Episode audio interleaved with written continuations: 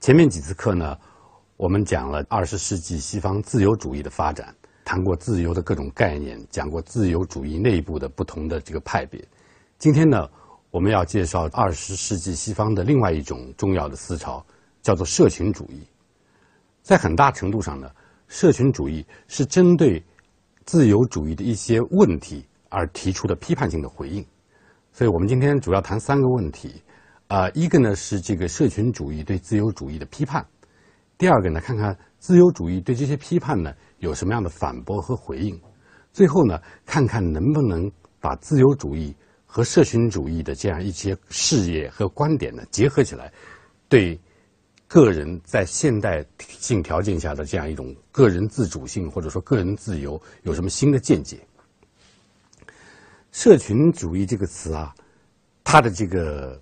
词根呢是呃社群或者叫共同体，英文叫 community。community 在狭义的意义上呢是就是一个社区一个共同体，在广泛的意义上呢，它可以指更大的共同体，比如说民族啊国家。所以 community 是它的词根，社群主义呢就叫做 communitarianism。它这个发展的背景呢，主要是针对自由主义的一些不满。比如自由主义造成的这个个人的孤独啊，个人和社会的疏离感啊，价值的这个丧失等等，所以这些由自由主义主导的这个现代性社会呢，引发了各种各样问题，所以也激发了对自由主义的质疑和批判。有许多这个公共人物甚至政治家就大声这个疾呼，在当代的西方社会、美国社会存在着。精神危机、道德危机、信仰危机，失去了生活的目标和意义感，这也同时危及到社会和这个政治目标的这样一种一致性。现代社会这个价值变迁与道德衰落，使得许多人不认为自己能够信任社会、信任别人，所以它造成了很多后果。比如说，一个很重要的标志就是所谓自我中心时代的到来，人变得这个非常关注自己，变成一种所谓自恋主义的文化。第二个呢，就是在社会的价值、道德的目标等等方面呢，出现了碎片化，大家都是各各自有自己的一套看法，没有一种社会的共识。第三个特征呢，就是说人们好像是只为眼前活着，活在当下的此刻，对过去、对历史以及对未来都感到漠不关心，或者是有感到一种茫然失措的这样一种心态。所以，现代社会的现代世界的出现呢。导致了这样一种传统的生活方式，以共同体或者是以集集体为主轴的这样一种生活方式呢，出现了衰落。所以，共同体传统的共同体，比如说一个呃呃家族、部落或者小呃小小城镇的这样一种社区呢，变得越来越不稳定。因此呢，对社群的这样一种衰落的危机感和哀叹，是在现代世界的发展中是越来越这个呃普遍。变得是跟现代性的兴起呢是如影随形的，这个可以追溯到很早。比如说，马克思在早期的作品里，那个叫呃一篇嗯文章叫《犹太人问题》当中，他就指出，他现代人啊是这样一种人。他说，他从共同体中分离出来了，他回到自身，全神贯注的关注于他个人的利益，根据个人的变化而无常的行动。人与人之间的唯一的纽带就是自然的。必然性、需要和个人利益，就是说，人和人之间本来在传统社会中是非常丰富和复杂的一种关系。比如说，有情感啊，有各种各样的亲情啊，有这个认同啊，有忠诚、有依恋，这种非常浓、非常这个丰富和浓厚的相互之间的关系。而现代人和现代人之间呢，那么就变得好像这些关系变得稀薄了，变得只是说出于自然的所谓自然的必必然性是什么呢？自然的必然性或者自然的必要性，只是出于生存的需要，出于一些基本的利益。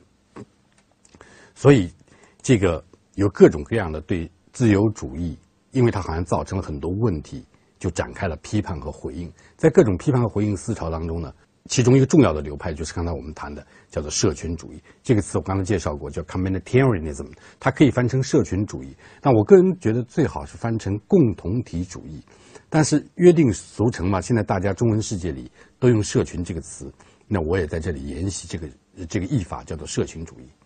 它大概在，呃，是在一九八零年代初兴起的，然后呢，就引发了自由主义与社群主义之间的一个长期的争论，大概持续了有十年之久。在这个呃政治哲学领域里，特别著名政治哲学、道德哲学领域特别著名的一个叫自由主义、社群主义的辩论。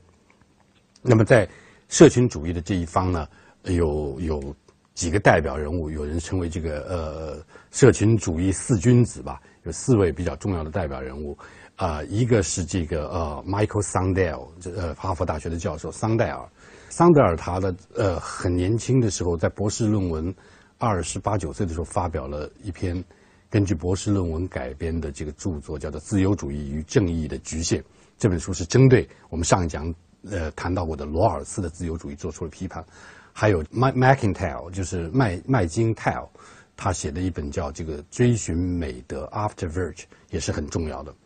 呃，这这两位是这个呃重要的社群主义代表人物。还有呢，就是查尔斯泰勒，他在《自我的根源：本真性的伦理》里边也阐发了自由这个社群主义的观点。呃，最后一位呢是 Michael Walzer，是普林斯顿高等研究院的一个政治哲学家、道德哲学家，他呢也被认为是这个社群主义的代表人物之一。但在在我看来，在社群主义的四君子当中呢。桑德尔和麦金泰尔呢是比较典型的社群主义，呃，查尔斯泰勒呢，实际上他是有一个更综合的观点。麦克沃尔泽，我觉得他更像一个自由主义，他是其实他是兼顾了两者的观点，但是他倾向于自由主义。所以每个人的观点还是有有不同的。那么我们在这样一个呃呃课程当中呢，我们只能非常简洁的来介绍社群主义在什么方面对自由主义展开了一篇，大体上在。关于个人、关于国家、关于道德理想等方面，展开了对自由主义的一个批判，而且他提出了社群主义自己的主张，大概包含几个这样主要的观点。一个呢，是关于什么是自我，这是我想最核心的这样一个社群主义的观点，就是他是要批判自由主义的自我观念。他们把这种自由主义的个人观，就是自由主义是对个人的理解是非常个人主义的。他们把这种观点称为原子化的个人主义，或者叫原子化的个人观念。就自由主义好像把个人看作是一个个原子，孤立的原子。好像我们要想一想个人的意识啊，个人做什么决定啊，个人要呃寻找生活的目标啊，自我实现啊，这是个这是这个自由主义非常强调的，就自由主义的那种个人主义非常强强调的一些。方面，但是我们要问个人的意识、自我决定、自我实现、自我目标，这些东西从哪里来的？我们自我是不是光凭自己的意志就可以产生这些东西？在社群主义看来，不是的。自我不可能无中生有、生有的创造自己，这就是桑德尔说的自由主义的这个自我啊是有问题的。这种自我的观念，它叫做 uncurbed 的呃自我，英文说起来应该中文翻起来是说。我所无所羁绊的或者无所牵挂的一种自我，这种自我呢，它排除了社会因素在构成个人这个方面的这些重要性，所以他把它这个叫做一种无根的自我也好，原子化的自我也好，或者无所牵绊的自我。那么，社群主义它的主张是什么呢？他认为，他倡导一种我叫做社群本位的自我。观念也就叫英文说起来叫 community-based self-conception。他主张呢，就是说，个人的这个身份认同、价值观的形成，你不可能是先在于社会的，也不可能脱离社会，单纯由个人意志所确定，这是不可能的。自我本身总是扎根于社会关系的，所以叫社群嘛，他是特别强调社社会的关系、社会的集体。社会的这个共同体对自我的重要性，他们认为这个自我的构成、自我理解必须从从这个人身处的社群的背景来理解，自我根植于一种特定的历史文化的脉络，每个人都是位于某种特定的时间空间，生长在某个特定的家庭或特定的社会中，每个人都是社会的成员。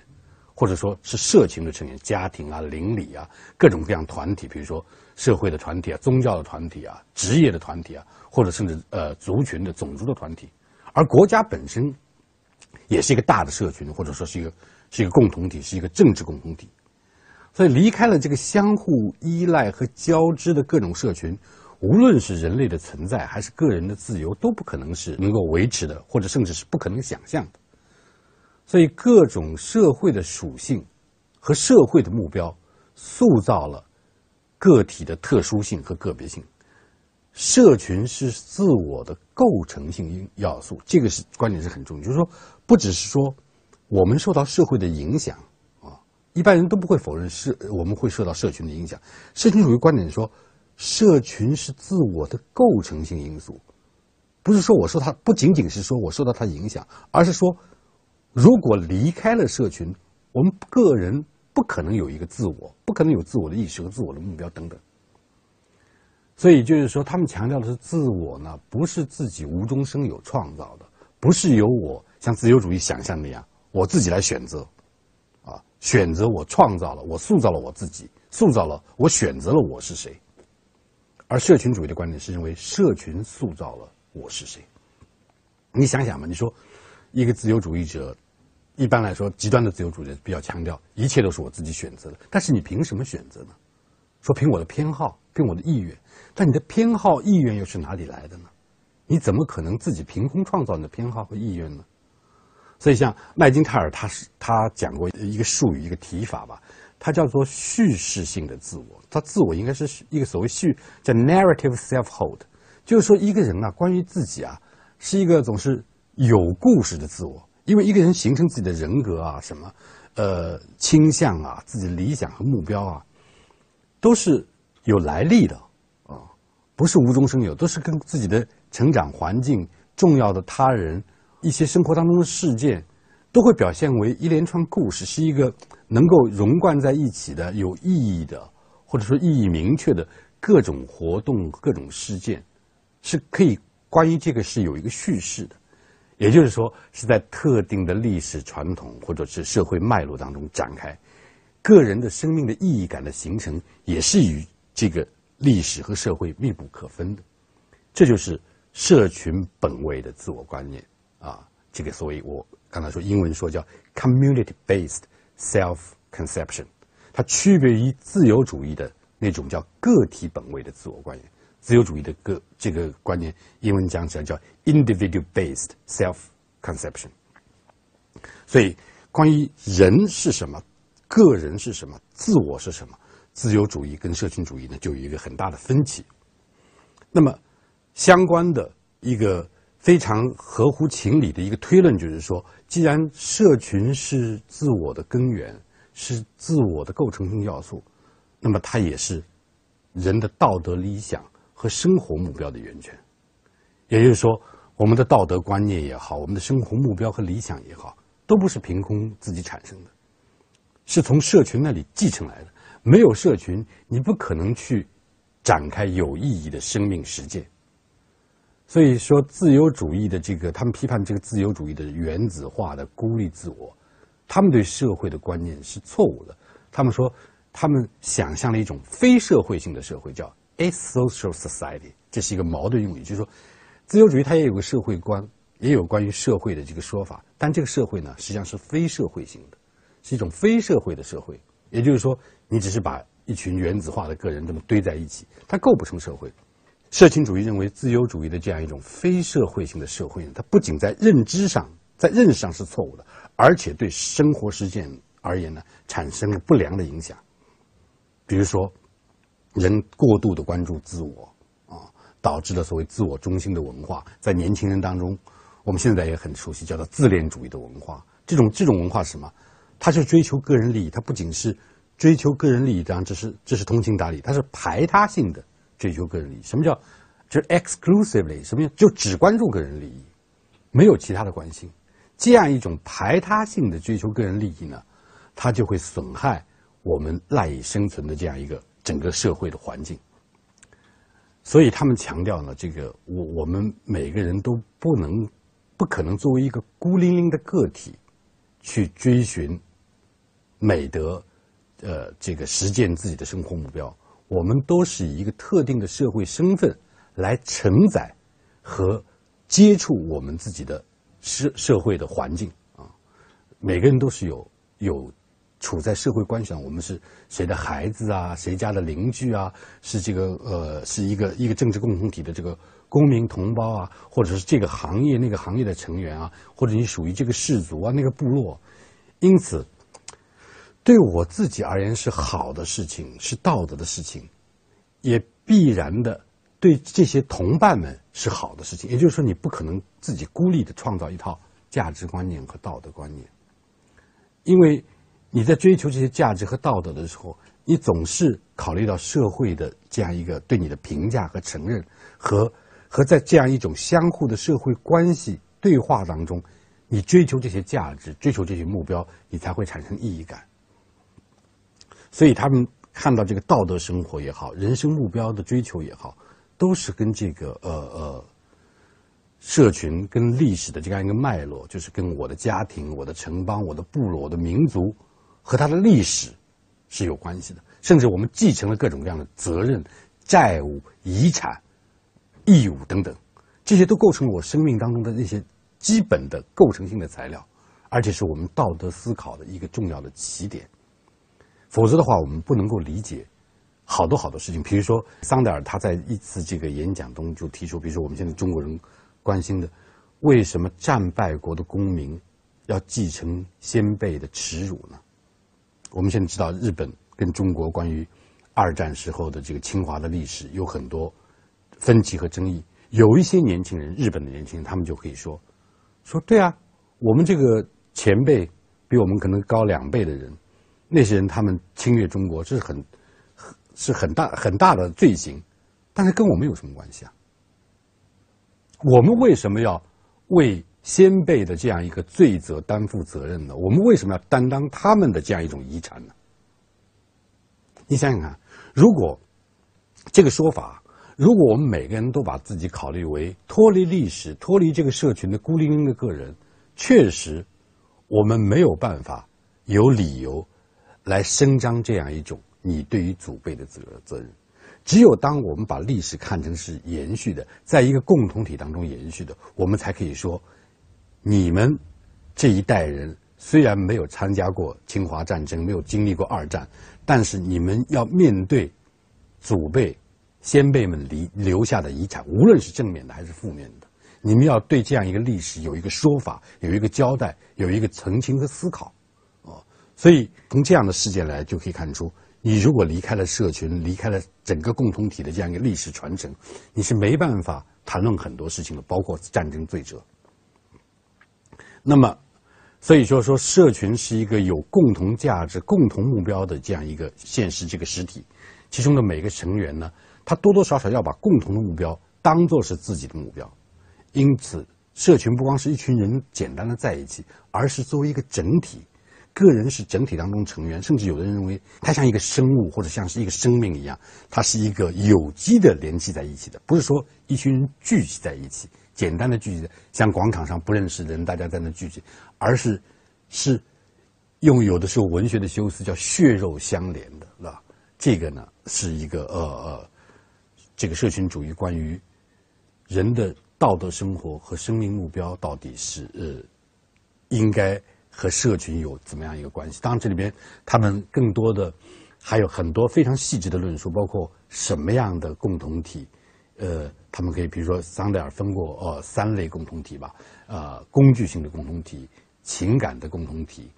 和所谓构成性的共同体。他认为真正的共同体应该是构成性的共同体，不不光是我们通过共同体来实现一些其他的呃呃目标，把共同体或者把社群只当做工具。那麦金泰尔也认为，真正的这个共同体或者真正的社群，它要有几个特征，就比如说，第一，它要能够分享共同的目标。第二，这个社群之间呢要有，社群的成员之间要有要有情感，要有友谊，啊，然后对什么是好的，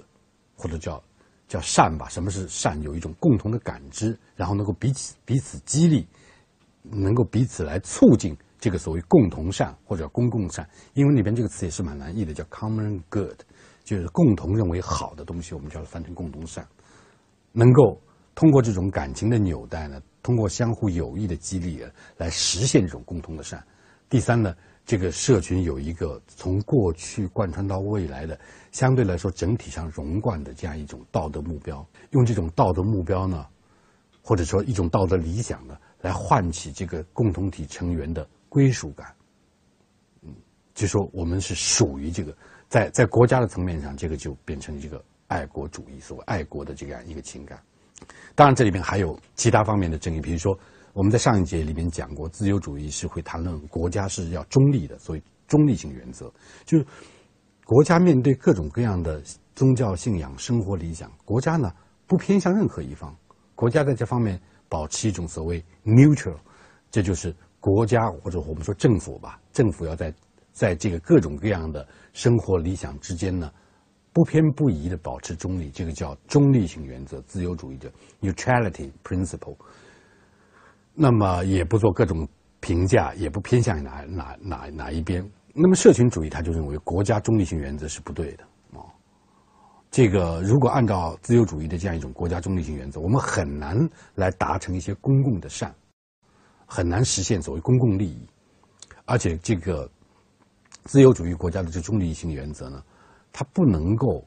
呃充分的激发民主政治的这样一种认同，因为你对。你对各种各样的目标都是冷漠的，为什么国那这个公民要认同你这样一个国家的精神呢？国家变成一个非常中性的工具性的东西，公民为什么会热爱这样一个政体？为什么会为他做奉献和牺牲呢？你你倡导这种中立性原则，最后会失去很多弥足珍贵的这样一种对国家的认同、忠诚等等。所以在社群主义看来呢，国家是要有导向的。是要有价值导向，要有道德导向，就是说，国家应该鼓励和培养某种价值、某种道德理想，而不应该保持中立。也就是说，国家是有权利、有正当的理由来干预和引导个人选择这个好的一种生活方式。啊，个人也应该积极的参与国家的政治生活的这个呃呃公共事务，应该有这样一种义务。所以，一般来说。社群主义，它它期待一种或者向往一种比较强的国家，因为国家代表的那种公共政治生活呢，才能促进公共利益的实现，甚至说可以为了国家和这个集体共同体的利益，呃，可以牺牲个人的利益。这个是社群主义跟自由主义的不同。